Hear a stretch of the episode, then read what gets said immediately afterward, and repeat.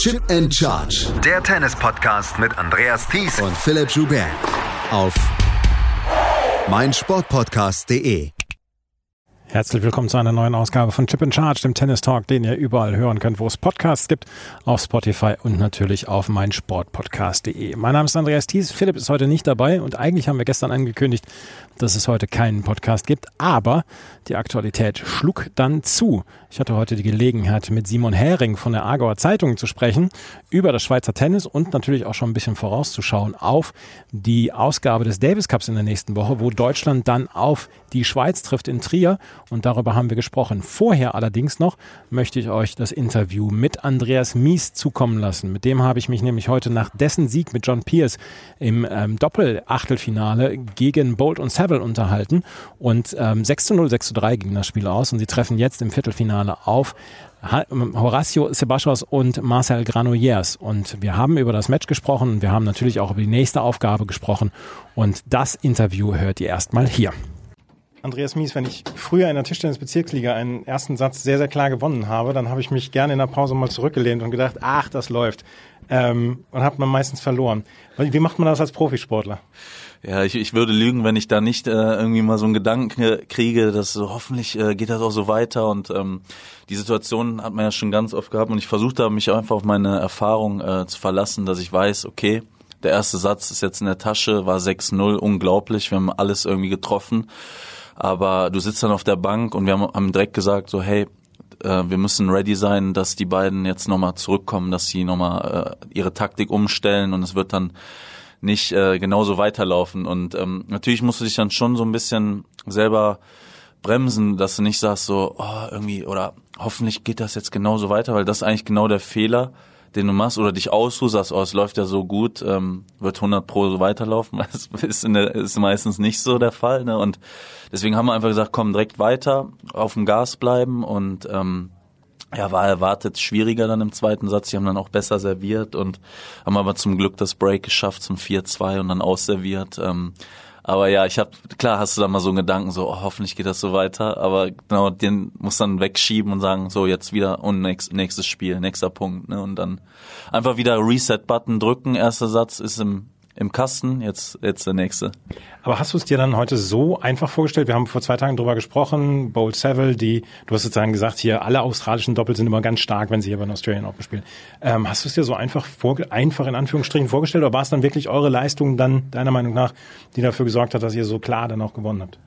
Nee, absolut überhaupt nicht. Äh, hab ich ich habe hab das überhaupt nicht erwartet, dass es so klar wird und äh, vom Score und auch vom Matchverlauf und so habe ich wirklich ähm, natürlich erträumst du dir das, aber das habe ich mir nicht mal erträumt vorher, dass ich gesagt habe, oh, das könnte echt heute ein glattes Zweisatzmatch werden, weil auch auf, aufgrund der Matches, ähm, die wir in, letzter, in den letzten Tagen gespielt haben, vorgestern war eng, erste Runde war sehr eng Letzte Woche in Adelaide waren die Matches auch sehr eng und gefühlt äh, ist das ja immer so und jedes Zweisatzmatch, was du gewinnst, ist eigentlich ein Bonus. Ne? Mhm. Normalerweise geht fast jedes Dopp Doppel gefühlt in den dritten Match-Tiebreak oder hier auch in den dritten Satz. Sieht man jetzt auch wieder viel und Nee, aber das nehmen wir natürlich mit. Ähm, zwei Sätze besser hätte es nicht laufen können, aber ich habe es nicht erwartet und äh, wir haben einfach einen unfassbar guten Start erwischt und, und irgendwie alle engen Spiele dann für uns entschieden und äh, irgendwie lief es dann auch rein und ja, wir haben dann ähm, unsere Chancen eiskalt genutzt und dann steht es auf einmal 6-0, 1-0 und äh, guckst du auf das Scoreboard und denkst so, unglaublich, ne? Und äh, hoffentlich geht das so weiter. Und äh, dann haben wir ja zum Glück äh, nicht, nicht nachgelassen dann im zweiten. Aber ähm, ich habe ich hab mit einem schweren Match gerechnet heute und es, und es war auch nicht so leicht, wie das Score vielleicht sagt. Aber ich glaube ich glaub schon, dass sie auch noch besser spielen können. Aber wir haben sehr gut gespielt, vor, vor allem auch mein Partner heute. Der hat mhm. wirklich nochmal drei Klassen äh, besser gespielt als die letzten Matches. Apropos enge Spiele, jetzt geht's gegen Granollers Sebastos. Ich habe nachgeguckt, ähm, du hast mit Kevin gespielt, dreimal. Das erste Mal das berühmte Halbfinale damals bei den US Open, dann letztes Jahr zweimal. Ähm, es war immer ganz, ganz eng, entweder Tiebreaks oder 15, 13 einmal im Match Tiebreak. Mhm. Ähm, was macht sie so stark? Ja, die sind einfach beides, beides extrem gute Tennisspieler erstmal. Ne? Die waren ja beide auch, ähm, glaube ich, Top 30 im Einzel. Ne? Ich glaube, Granollers war sogar vielleicht Top 20 oder irgendwie. Also ich glaube, beide Top 30 gewesen und war sehr gute Tennisspieler, sehr komplett, äh, haben eigentlich keine Schwächen, ähm, können alles spielen und sind dazu auch noch äh, extrem eingespielt. Ne? Seit vielen Jahren zusammen und haben schon viele große Titel gewonnen, einige Masters-Turniere. Überraschenderweise für mich noch nie einen Grand Slam gewonnen, was, mhm. was, was wirklich äh, überraschend ist, weil das Zeug dazu haben sie alle mal. Und ähm, ja, 2019 äh, waren sie ja im Finale leider, haben wir das Halbfinale knapp verloren gegen die, ähm, haben sie aber den Sieg nicht geholt bei News Open, aber ähm, ja, einfach ein sehr starkes Team. Ähm, wir haben schon ein paar Mal gegen die gespielt. Äh, ähm, äh, John hat hier letztes Jahr Viertelfinale gegen die beiden knapp verloren. Ähm, ich hatte Ende letzten Jahres zwei ganz enge Matches mit Kevin und da kommt es dann immer auf, auf diese paar Punkte an. Ne? Und ähm, ich weiß genau, was, was, was sie gut machen, was sie nicht so gut machen, ähm, aber trotzdem ist es schwer zu verteidigen, wenn die auch gut spielen, wenn die ihre Hausaufgaben machen, dann wird es für uns auch schwer. Deswegen wird das sicherlich ein, ähm, ein hartes Match werden, äh, morgen oder übermorgen. Und äh, sicherlich nicht so klar werden wie heute, ähm, aber äh, ich glaube, wenn wir gut spielen, dann haben wir auch da wieder gute Chancen. Eine Frage noch. Ähm es wird im Moment gerade durch den Herren Doppelwettbewerb mit dem eisernen Besen durchgefegt. Heute sind auch noch Ram Salisbury ausgeschieden, ähm, Kabal Farah sind ausgeschieden, Mektic Pavic etc. Was ist da los in Herren Doppel? ja. ja, das ist einfach dieses, das ist ja einfach diese Brisanz im Doppel oder dieses Unvorhersehbare eigentlich. Ne? Ähm, du hast halt kein Team mehr wie die Bryans, wo mhm. du sagst, so, äh, die gehen auf jeden Fall durch. Und selbst die haben auch nicht immer alles gewonnen, ne? Und wurden auch mal beim Grand Slammer früh geschlagen und so, äh, auch wenn die so viel gewonnen haben. Aber es gibt halt einfach heutzutage kein Team, was immer nur die ganze Zeit dominiert. Ich finde es schon beeindruckend, wie äh, konstant Ram Salisbury spielen. Die kommen ja gefühlt beim Grand Slam immer mindestens ins Halbfinale mittlerweile in den letzten Jahren.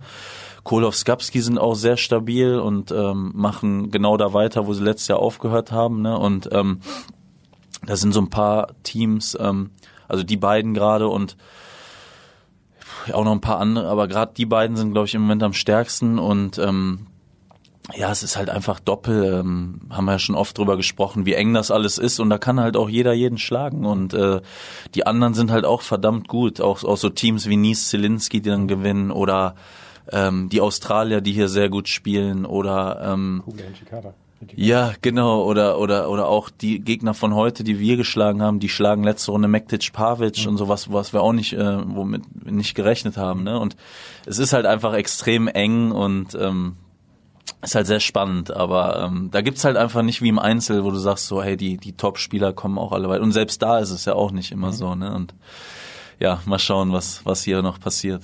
Viel Erfolg im Viertelfinale. Danke. Ja. Das war Andreas Mies. Das war die Tagesaktualität. Jetzt kommen wir zur, naja, Wochenaktualität. Die Wochenaktualität beinhaltet, dass das deutsche Davis Cup Team in der nächsten Woche in Trier auf die Schweiz treffen wird. Die Schweiz machte zurzeit immer mehr einen kleinen Jugendwahn durch. Leandro Riedi, Dominik Stricker zum Beispiel, die sind vorne mit dabei und die sind auch mit dabei im Davis Cup Team der Schweiz. Dazu kommt noch mit Kilian Feldbausch im Moment der Nummer 1 Junior hier bei den Australian Open. Also eine ganze Menge Zuversicht im Schweizer Team beziehungsweise im Schweizer Tennis. Doch Belinda Bencic ist heute ausgeschieden als letzte Spielerin der Schweiz und Simon Hering und ich haben uns darüber unterhalten, wie das Turnier für Belinda Bencic gelaufen ist, für die Schweizer insgesamt und dann natürlich auf den Davis Cup vorausgeschaut. Das ist das Interview mit Simon Hering.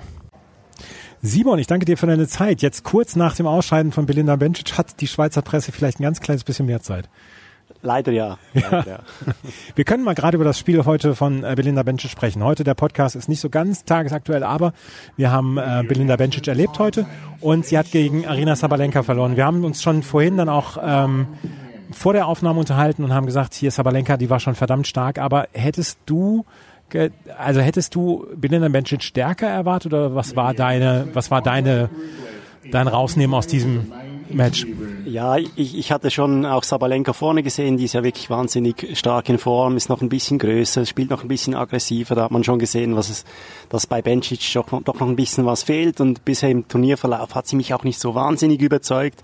Heute hatte ich eigentlich den Eindruck, hat sie eine gute Partie gezeigt, mich positiv überrascht und dann halt einfach in den entscheidenden Momenten vielleicht nicht im Startsatz nicht das nötige Glück gehabt, äh, hat eine Breakchance gegen sich gehabt, die hat Sabalenka genutzt und äh, ja dann, ich hätte sehr gerne gesehen, wie das dann läuft, wenn, wenn sie den Satz verliert, ähm, hat sie ja schon länger nicht mehr erlebt, die Sabalenka, mhm. in diesem Jahr noch keinen einzigen Satz abgegeben, ist leider nicht so gekommen, aber ich denke in, insgesamt kann Belinda Bencic mit ihrem Saisonstart den besten ihrer Karriere sehr zufrieden sein. Ja, sie hat ja auch ähm, letztes Jahr bei den Grand Slams hat sie ja auch durchaus Probleme gehabt, ne?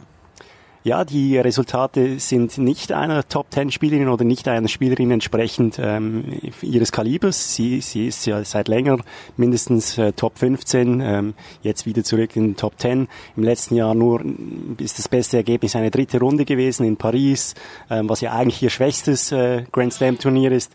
Und äh, ja, um das zu ändern, hat sie jetzt auch ein bisschen was verändert in ihrem Trainerteam, hat Dimitri Tursunov mhm. geholt und äh, so mein Eindruck ist, dass das äh, wahrscheinlich die richtige Entscheidung gewesen ist, um, um vielleicht doch jetzt endlich mal diesen entscheidenden Schritt zu machen, auch bei den Grand Slam Turnieren. Sie wartet, also ich glaube, sie erwartet auch von sich, dass sie mal Grand Slams gewinnt, oder? Ja, und ich glaube, das ist ja auch völlig zu Recht, dass sie mhm. das von sich erwartet. Gerade jetzt, wo man sieht, äh, wer in den letzten Jahren bei den Frauen ein Grand Slam Turnier gewinnen mhm. konnte, eine ja. Jelena Ostapenko, eine Sofia Kenin, auch eine Emma Raducanu, die ähm, ja, halt einfach mal zwei Wochen ein super Turnier gespielt haben, aber eigentlich nicht in, in der Weltranglistenposition sich bewegen oder nicht so lange wie eine Belinda Bencic das tut. Also es ist, glaube ich, unbestritten, dass sie das Potenzial hat, ein Grand Slam Turnier zu gewinnen. Ich habe jetzt gleich vorhin mal noch nachgeschaut. Sie hat auch gegen alle anderen neun aktuellen ähm, Top Ten Spielerinnen äh, mindestens einmal gewonnen mhm. und nur gegen zwei, gegen Sakari und gegen Sabalenka jetzt neu eine sehr knapp negative Bilanz 1 zu 2 gegen alle anderen zumindest ausgeglichen mhm. oder sogar positiv. Also das zeigt, Belinda Bencic. Es wäre eigentlich ein Witz der Geschichte, der Tennisgeschichte, wenn die nicht irgendwann mal ein Grand Slam Turnier gewinnt. Das Problem ist ja, und das erzähle ich auch hier im Podcast immer wieder, das Problem ist ja, sie ist schon seit Ewigkeiten dabei. Man hat immer das Gefühl, naja, die geht auf den Herbst ihrer Karriere zu. Nix da. Die ist ja, die ist ja seit Ewigkeiten, wie gesagt, dabei und kann ja noch sieben, acht Jahre einen Grand Slam gewinnen. Ja, das ist auch das, was sie selber gesagt hat. Sie, sie ist jetzt zum zehnten Mal hier in Australien dabei, wird aber erst 26. Ja. Und ich habe sie gefragt, ja, hast du den Eindruck, jetzt läuft dir langsam die Zeit davon? Und da hat sie gesagt, ähm, Jein, also im Hinblick auf die Resultate bei den Grand Slam Turnieren im letzten Jahr muss ich sagen, ja, ähm, das war ein Rückschritt, äh, da hatte ich ein bisschen Panik, aber man muss sagen, ich habe noch eine lange Karriere vor mir mhm. und meine Chancen kommen noch und da würde ich hier schon beipflichten, dass sie da in den nächsten drei, vier Jahren doch noch Chancen haben wird, endlich dieses Grand Slam Turnier zu gewinnen. Lass uns mal auf die Bilanz der, der Schweizer insgesamt bei diesen ähm, Australian Open gucken, weil wir sprechen gleich noch über den Davis Cup, der ja nächste Woche ansteht und da sind wir beide ähm, quasi prädestiniert dafür, äh, darüber zu sprechen.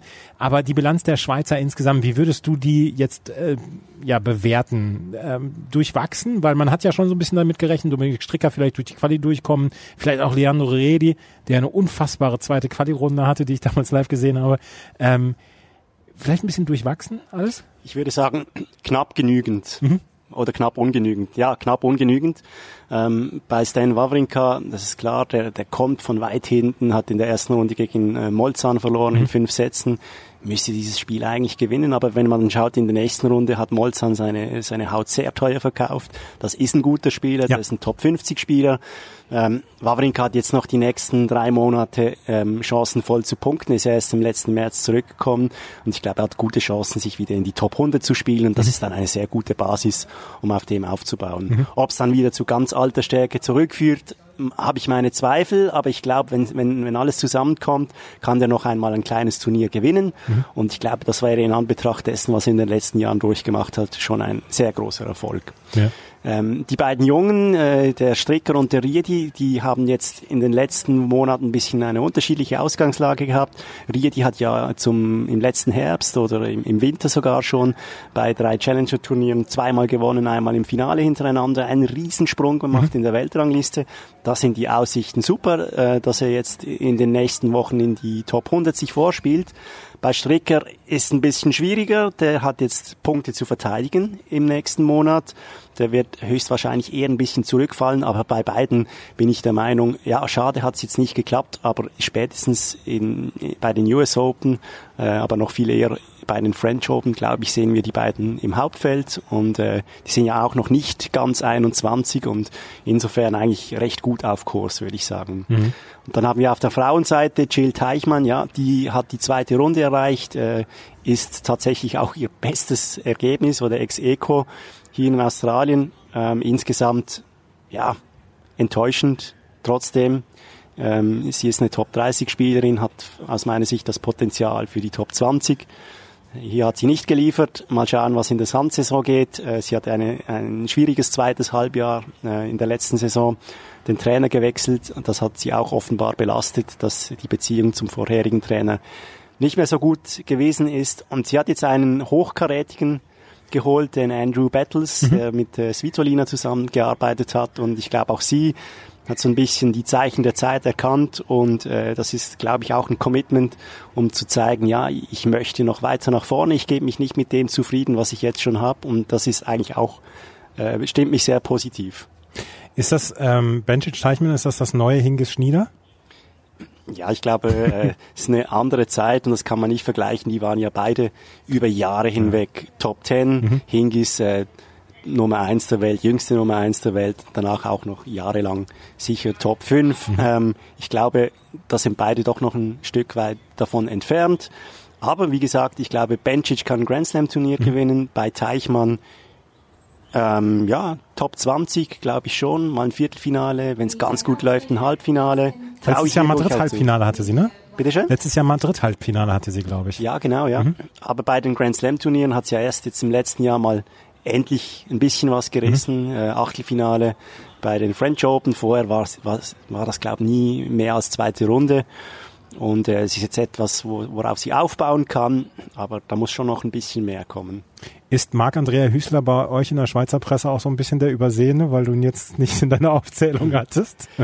Ja, ähm, das kann man schon so sagen. Ja, der ist ja schon 26. Ja kommt jetzt aber in die Top 50, ja. hat jetzt auch in den nächsten hat zwei Monaten... stark gespielt 2022. Ja, hat wirklich äh, ja, überragend, vor allem im Herbst dann. Ja. Hat, äh, im, Im letzten März, April hat er zwei Challenger-Turniere gewonnen, hat da die Basis gelegt für den Vorstoß in die Top 100 und hat dann, äh, ja, doch eher überraschend in Sofia äh, sein erstes ATP-Turnier mhm. gewonnen mit äh, damals noch 25, wenn ich richtig rechne und hat jetzt sehr gute Chancen in die Top 40 zu kommen. Und ähm, ja, das, aber man darf nicht vergessen, der hat, der ist sehr spät jetzt noch, noch mhm. vorgerückt, hat äh, noch Matura gemacht und äh, dann später erst richtig aufs Tennis gesetzt und der ja. kommt in dieser Welt erst richtig an, ist jetzt äh, beim dritten Grand Slam Turnier seiner Karriere angelangt, ähm, hat sich in Wimbledon qualifiziert, US Open war im Hauptfeld ähm, und jetzt Australian Open zum ersten Mal auch dabei im Hauptfeld und mhm. hat äh, bei allen drei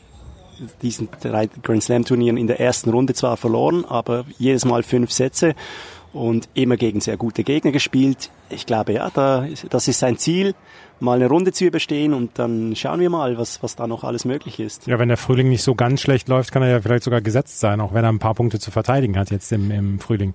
Ja, das äh, würde ich jetzt nicht ganz ausschließen. Ähm, Sand ist sicher nicht seine bevorzugte mhm. äh, Unterlage. Ähm, ich glaube, diese Saison steht doch noch ein bisschen im Zeichen der Konsolidierung, des Ankommens auf der ATP Tour. Eben wie gesagt, er hat das letzte, die letzte Saison, also das erste Halbjahr eigentlich noch auf der Challenger Tour gespielt und äh, ja, jetzt kommt er erst so richtig an in dieser Welt und ich glaube, wenn er das Jahr in den Top 50 abschließen kann, ähm, wäre das wirklich schon eine tolle Sache. Lass uns mal ein bisschen auf die Situation zu sprechen kommen, die jetzt nach dem Rücktritt von Roger Federer dann aufgekommen ist. Und wir haben gerade drüber gesprochen, Stan Wawrinka wird auch wahrscheinlich keinen Grand Slam mehr gewinnen. Ich glaube, da müssen wir nicht allzu sehr in die Glaskugel schauen. Ähm, trotzdem herrscht habe ich das Gefühl, so eine kleine neue Begeisterung bei den Schweizer Tennisfans, weil wir haben Leandro Riede und ähm, Dominik Stricker, da ist noch Jerome Kim zum Beispiel und hier der an eins gesetzte Junior Kilian Feldbausch. Was ist da passiert, dass da in den letzten Jahren anscheinend so ein bisschen unbeobachtet dann auch ähm, so ein starker Nachwuchs dann gekommen ist, der jetzt quasi nahtlos in die extrem großen Fußstapfen von Roger Federer reinkommen kann. Also wenn sie zu viert reinpassen, dann ist das schon ganz gut. Ja, ähm, da, dazu muss man vielleicht noch sagen, wenn man die Weltrangliste anschaut, das ist ja wirklich, wir haben eine Breite in der Schweiz, die es in den letzten 10, wahrscheinlich 20, 30 Jahren nie mhm. gegeben hat. Es sind sieben Spiele in den Top 200. Mhm. ähm, wovon ja Riedi und Stricker zwei junge Talente sind, die schon sehr nahe dran sind an den Top 100. Das ist eine Breite, die nicht viele äh, Nationen mit einer ähnlichen Größe wie die Schweiz haben. Ähm, wenn man den Vergleich machen möchte, Federer und Wawrinka waren im Prinzip, also gut, Federer war ein Produkt des Verbands, ja. Wawrinka war ein, ein bisschen ein Zufall. Ähm, das ist viel Eigeninitiative gewesen. Der ist ein bisschen außerhalb dieser Verbandsstrukturen groß geworden. Und jetzt mit Riedi und Stricker haben wir zum ersten Mal wirklich seit langer Zeit zwei Spieler, die, die durch die Verbandsstrukturen optimal gefördert mhm. worden sind. Und die haben jetzt auch noch ähm, in den letzten zwei, drei Jahren hat der Verband auch sehr viel Geld investiert, hat den Trainer zur Seite gestellt, einfach weil man äh, erkannt hat, vor zwei Jahren, als die bei den French Open gegeneinander mhm. den Final bestritten haben, Stricker hat ja damals gewonnen und auch noch das Doppel dazu, ähm, dass man da investieren muss. Äh, es war eine Gruppe von vier Jungen, ähm, dass man da investieren muss, wenn man die Hoffnung haben will, dass einer davon wirklich auch den Durchbruch schafft. Und wenn es jetzt am, am, am Ende zwei werden, dann ist das äh, ein Glücksfall. Mhm. Wo, ja, wovon man nicht ausgehen konnte. Aber im Moment sieht es sehr gut aus. Ja. Die beiden sind ja jetzt dann auch nächste Woche nominiert dann beim Davis Cup. Zusammen mit Marc, Andrea Hüßler, Alexander Ritschard und Henry Laxon ist er auch noch dabei? Ja, ist er auch noch damit dabei. Henry Laxon ist auch noch mit dabei und äh, es sieht sehr danach aus, als würde auch noch Stan Wawrinka dabei sein. Also, also, quasi als, das kann ich jetzt da hier quasi quasi fast schon exklusiv verraten als Grand Seigneur des Schweizer Tennis, dass der noch dazustoßen würde. Ähm, Wen löst er dann ab? Weil fünf Spieler dürfen ja nur nominiert werden, oder? Wahrscheinlich werden dann alle dabei sein, ja. aber wer dann äh, nicht so. quasi im mhm. Aufgebot sein wird, wird, wird sich dann noch weisen. Ähm, da da hat es ein bisschen ähm, ein Missverständnis gegeben. Ich glaube, Wawrinka hat immer gesagt, gegen Ende meiner Karriere würde ich gerne noch einmal im Davis Cup spielen. Mhm. Hat seit 2015 war er nicht mehr dabei. Und äh, wir waren alle ein bisschen überrascht, als er hier angekommen ist und, und, gesagt hat, ja doch, ich kann mir vorstellen, dann im Februar noch dabei zu sein. Und er hat es dann noch äh, bekräftigt nach seinem Ausscheiden. Ja, er werde jetzt da den, den Kontakt suchen mit, mit dem Captain, mit Severin Lüthi, um zu schauen, ob man ihn brauchen könne. Wir waren da ein bisschen überrascht, weil eben er, er steht nicht im Aufgebot. Mhm. Und äh, da hat es offenbar ein Missverständnis gegeben und äh, das, das ist jetzt aber offenbar bereinigt und er wird höchstwahrscheinlich dann mit dabei sein, der Wawrinka, ja. Das wird ja eine interessante Geschichte dann nächste Woche. Das müssen wir ja so sagen. Ich glaube, das ist eine 50-50 Geschichte. Die deutschen Spieler haben alle im letzten Jahr mit Verletzungen zu kämpfen gehabt. Allen voran Alexander Zverev, der bei den French Open umgeknickt ist. Oskar Otte war zwischendurch verletzt, kam nicht so richtig formstark wieder. Dann haben wir Jan-Lennart Struff, der letztes Jahr zwischendurch verletzt war, auch nicht die Ergebnisse hatte. Wir haben zwar ähm, sehr starke Doppelspieler, aber bei dem einen wissen wir noch nicht, ob er dabei sein kann, Kevin Krawitz. Und ähm, wie siehst du diese Begegnung nächste Woche und äh, wer glaubst du, werden die beiden Einzel dann auch spielen bei den Schweizern? Weil das ist meiner Meinung nach auch eine relativ offene Geschichte. Ich habe mich sogar mit dem Davis Cup Teamchef von Deutschland darüber unterhalten und der hat gesagt, ich glaube, die gehen nach Matchups. Die werden gar nicht so zwei wirklich bestimmen. Ja, das ist, ist gut möglich. Ist jetzt ein bisschen Kaffeesatz lesen, mhm. wenn ich da äh, würde eine Prognose abgeben. Ich glaube am Ende, wenn Wawrinka dabei ist, dann wird er spielen. Mhm ist jetzt meine Prognose. Und Hüsler wird auch spielen, einfach weil er äh, im ATP-Ranking ja, die klare no Schweizer Nummer eins ist. Und dann ja, wird man sehen, ob es später noch Wechsel gibt. Aber ja, es gibt viele interessante Optionen und es ist sicher äh, auch eine Möglichkeit, auf die Matchups zu schauen. Ja. Mhm. Ähm, was ist ein Tipp für, das, für den Davis Cup der nächste Woche? ich glaube schon, dass sich Deutschland am Ende durchsetzt, einfach weil äh, die Erfahrung größer ist. Mhm. Und bei Wawrinka habe ich halt immer noch so meine Fragezeichen, ob er das Niveau dann ähm, ja auch über zwei, drei Sätze noch durchziehen kann. Hm. Wir werden sehen. Nächste Woche, Freitag und Samstag, wird es den Davis Cup geben gegen die Schweiz, Deutschland gegen Schweiz in Trier vor ausverkaufter Halle. Das äh, hat uns der DTB-Präsident bestätigt. Die Halle wird an beiden Tagen ausverkauft sein. Nochmal gerade kurz auf die Frauen zu sprechen kommen. Wir haben eben über Belinda Bencic, äh, Jill Teichmann ähm, gesprochen. Gibt es da einen ähnlichen Unterbau wie bei den Herren im Moment oder ist das ein bisschen dünner dort? Ja, wir haben noch äh, Simona Walter, die mhm. ist jetzt äh, 22, äh, kratzt ein bisschen an den Top 100, äh, ist auch in der dritten Quali-Runde hier gescheitert, wartet also auch noch auf ihr erstes Grand Slam Turnier. Ähm, die hat aber mal in Wimbledon beim, bei den Juniorinnen den Halbfinale erreicht. Also ich glaube, die ist auch auf, dem, auf einem guten Weg. Ich muss sagen, ich habe sie jetzt in der letzten Zeit nicht oft spielen sehen. Ähm, aber ich denke, das Potenzial für die Top 100 ist durchaus vorhanden. Ähm, danach wird es ein bisschen dünner Ähm, ja, es kann nicht immer, kann nicht immer eine Top Ten Spielerin aus der Schweiz geben. Aber wer weiß, vielleicht in fünf, sechs Jahren kommt ja. wieder was. Ähm, Céline Neff fällt mir noch mhm. ein, die ist 17-jährig. Auch sie, ich kenne sie noch nicht so gut. Und ich glaube, es ist auch noch viel zu früh, um zu sagen, was da alles möglich sein wird. Ja. Eine allerletzte Frage. Als letztes Jahr Roger Federer seinen offenen Brief veröffentlicht hat. Wie war die Reaktion in der Schweiz damals? Weil er war damals ja schon zu dem Zeitpunkt mehr als ein Jahr draußen aus dem Tennis und ist nicht wieder zurückgekommen. Wie war trotzdem die Reaktion in der Schweiz damals? Ja, natürlich äh, ist es sehr emotional gewesen für die, für die allermeisten, auch die, die vielleicht nicht so viel mit Tennis am Hut haben und auch für, wahrscheinlich auch für solche, die die der Hype um ihn ähm, zunehmend auch genervt hat. Weil wenn man ehrlich ist, der, der Roger Federer über die letzten 25 Jahre ist das so ein steter Begleiter gewesen mhm. in unserem Leben, ob, ob man das will oder nicht. Und da hat jeder irgendeine Geschichte zu erzählen und jeder hat, kann sich vielleicht noch erinnern, wo er war, als dieses Wimbledon-Finale 2008 war gegen Nadal oder die, dieses ähm, letzte Grand Slam-Finale gegen Rafael Nadal hier in Australien 2017. Und ich glaube, diese Erinnerungen, die, die, die sind dann alles, man wird ein bisschen nostalgisch. Ich mhm. glaube, das hat ein bisschen reingespielt. Und ansonsten muss man sagen, ja, meine Güte, der ist jetzt 41, ähm, hat die letzten zweieinhalb Jahre schon nicht mehr viel gespielt wegen seiner Verletzungen, ist vierfacher Vater. Ich glaube, für viele war es einfach mal so äh, auch der Moment gekommen, wo man sagen muss, ja, war ja eigentlich überfällig. Ähm, no bad feelings, aber ist jetzt auch mal gut, ähm, einen Schlussstrich zu ziehen. Mhm. Die Karriere war ja nicht so schlecht. War nicht so schlecht, ja. ja. Danke, Simon, fürs Gespräch. Danke dir, Andreas. Simon Hering von der Aargauer Zeitung war das und wir haben uns über den Davis Cup und das Schweizer Tennis an sich unterhalten. Wir hatten das schon mal vor zwei Jahren ungefähr und dann haben wir gedacht, heute müssen wir das wieder machen, wo er auch hier in Melbourne ist. Das war es mit der heutigen Ausgabe von Chip in Charge. Morgen wird es auch wieder eine Nachtwache geben, dann allerdings eine etwas andere. Ich hab, äh, wir haben wir haben uns mit Jasmin Wöhr unterhalten, der deutschen Bundestrainerin für den Nachwuchs bei den Frauen. Und morgen Nachmittag wird es dann auch wieder den neuen Podcast geben mit Philipp und mir. Wenn euch das gefällt, was wir machen, freuen wir uns über Bewertungen, Rezensionen auf iTunes und auf Spotify. Folgt uns auf Twitter und Instagram. Und ansonsten kann ich nur sagen, vielen Dank fürs Zuhören. Bis zum nächsten Mal.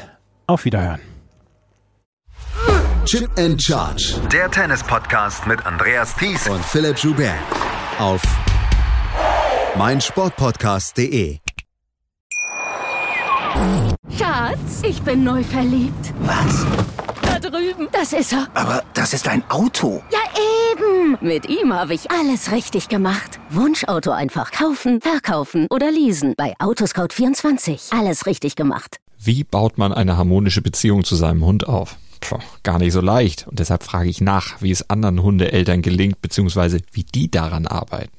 Bei Iswas Dog reden wir dann drüber. Alle 14 Tage neu mit mir, Malte Asmus und unserer Expertin für eine harmonische Mensch-Hund-Beziehung, Melanie Lippisch. Iswas Dog mit Malte Asmus. Überall, wo es Podcasts gibt.